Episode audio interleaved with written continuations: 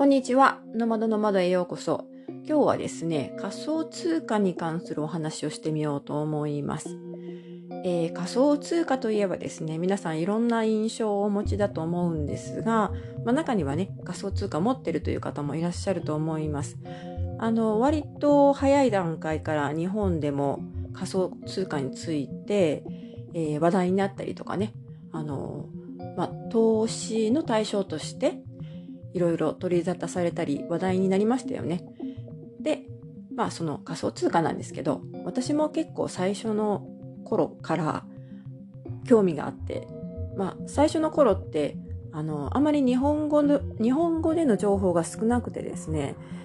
えー、幸いにも英語が少し読めるので、英語の情報でいろいろ勉強したりとかしてたんですけど、でも私自身はあの仮想通貨投資にはあまり興味がなくて、だから仮想通貨もほとんど、基本的にはほとんどあの投資してないんですね。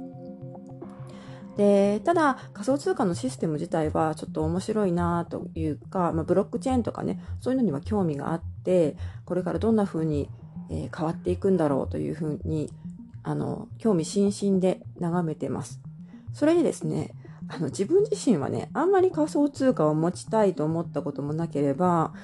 こう、深く関わっていきたいという気持ちもなかったんですけど、たまたまですね、うちの隣人が、うちの隣人というか、まあ本当にすぐお隣の人なんですけど、仮想通貨のね、マイニングをやってるんですよ。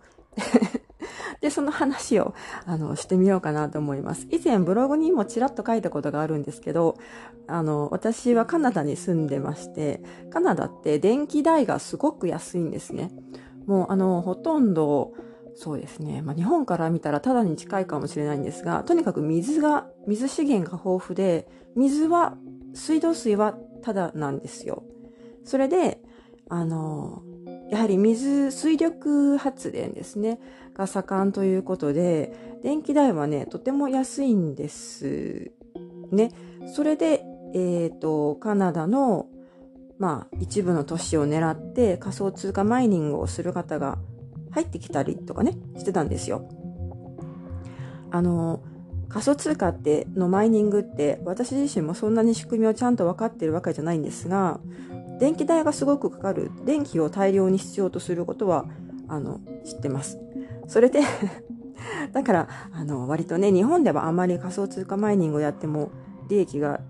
利益を作りにくいというか、やるんだったら電気の、電気代の安い国に行ってやる方がいいというふうな話を聞くのでな、まあそうなんだろうなと思います。カナダのこの地でね、マイニングをする方も、やっぱり電気代が安いことに魅力を感じて行っているんだと思います。それで、でもまあ、それでもね、あの、まあ、その近く、私たちが住んでいる近くに、そのマイニングの、まあ、メッカみたいな都市があるということは、えー、少し噂には聞いてたんですけど、まさか隣の人がやってるとは思わなくて、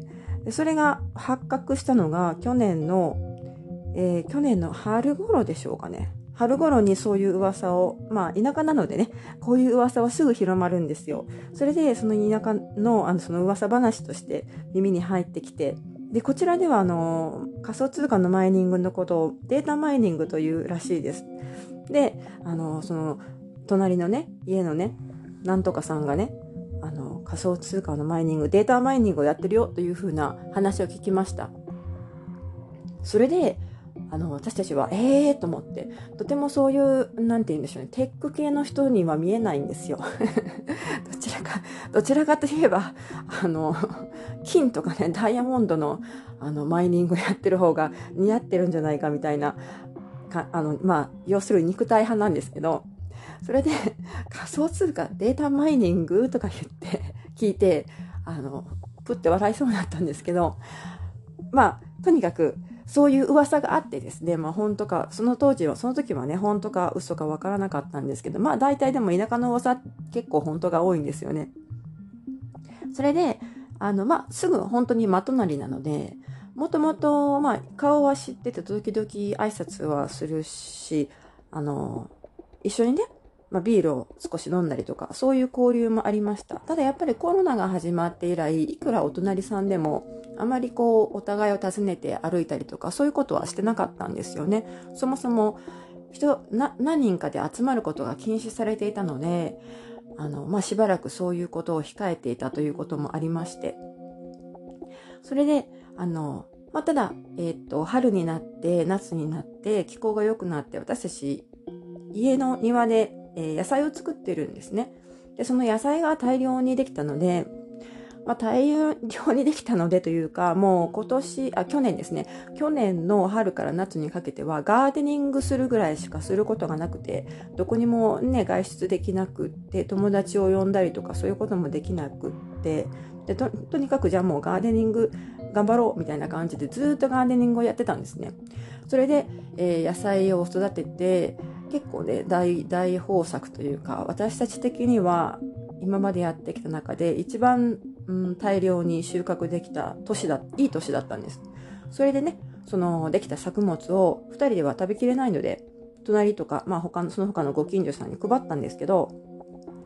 その時に、えっ、ー、とね、何を持ってたのかな？ズッキーニと豆を持っていたんですよ。豆って言ってもあの、ビーンズですね。サヤエンドウですね。日本語で言うと。ん？サヤエンドウかな？まあど、何でもいいんですけど、そこはあんま関係ないんですけど、えー、とにかくその野菜たちを持って行って、で、喜んでくれて、で、ふとね、あの、立ち話になって、じゃあまあビールでも飲んでいくってか感じになって、外で、玄関先で、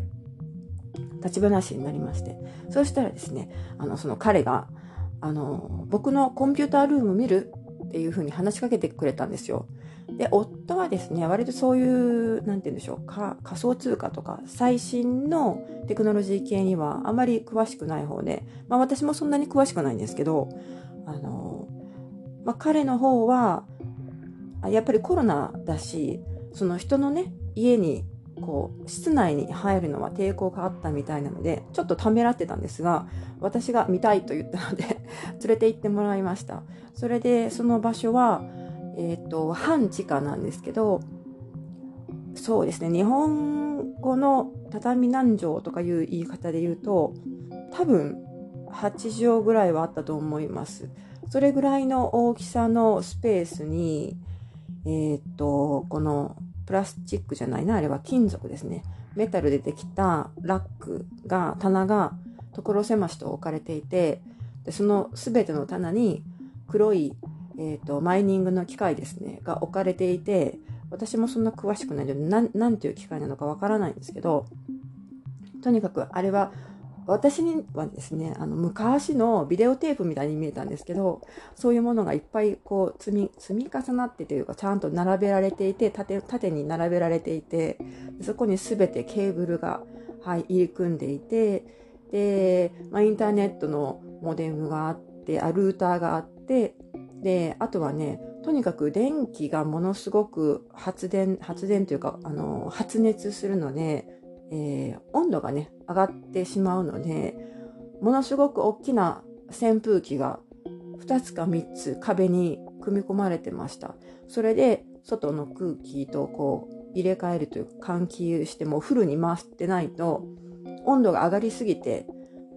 あのとてもじゃないけれどもそこにいられないみたいです。まあそこに四六時中いる必要はないと思うんですが機械もねあまり熱がこもってしまうと不具合が出るでしょうし、ということで、大きなファンを3つぐらい壁につけてあ、設置さ、設置してあって、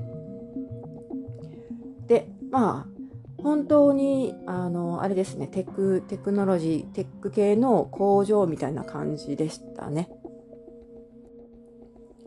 それでやっぱりかなりの、あの、電気量を消費するらしいので、もうあの電力会社から直直接というかやり取りして大きな電力を供給してもらえるようにね、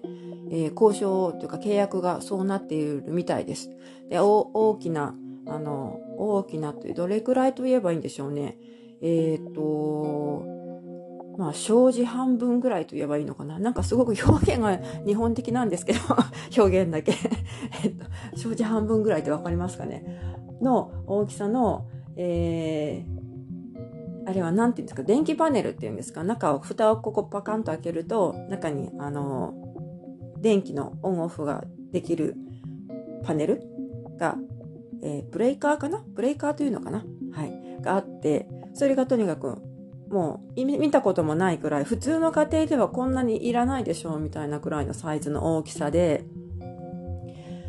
まあそれでね、かなりの電力を消費してるんだけれども、もうそれで十分元が取れるくらいの仮想通貨を作ってるというふうに彼は言ってました。で、ちなみにあの仮想通貨といってもビットコインじゃなくてイーサリウムだと言ってますね。彼がやってるのは。やっぱりビットコインはね、あんまりあの、もうマイニングする人が多分増えすぎているのかな？なんかあんまり競合することを考えると割が良くないみたいで、あの、彼はね、イーサリウムを選んだらしいです。なんかそういうね、えー、とても外見からはそういう、なんて言うんでしょうね、あの、テクノロジーとかね、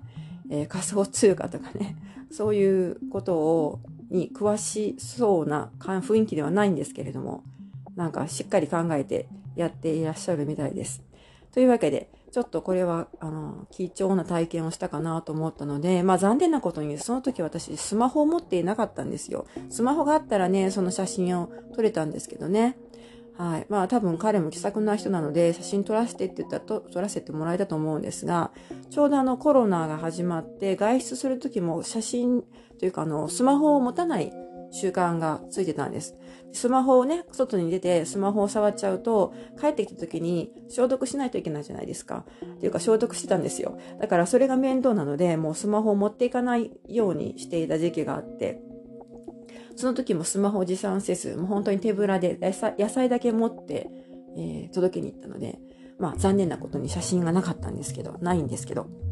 まあもし次に行った時に機会があれば写真撮ら撮りたいな、みたいなことを言ってみようかなと思います。というわけで、私のすぐ近くで仮想通貨イーサリウムですね、のマイニングをやっている隣人の話でした。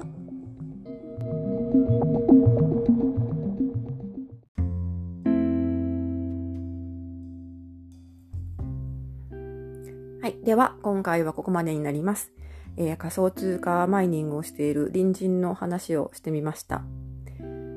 まあ、あまり日本ではね、そういう方はいないんじゃないかなと思うので、ちょっと面白いかなと思って喋ってみたんですけど、まあ、カナダには意外とそういうことやってる人がね、いるらしいです。まあね、いろんな国によって、えー、その生活が変わってくるものですね。はい。というわけで、今回は、えー、この辺でえー、おしまいにしたいと思います。最後まで聞いてくださってありがとうございました。また次回お楽しみに。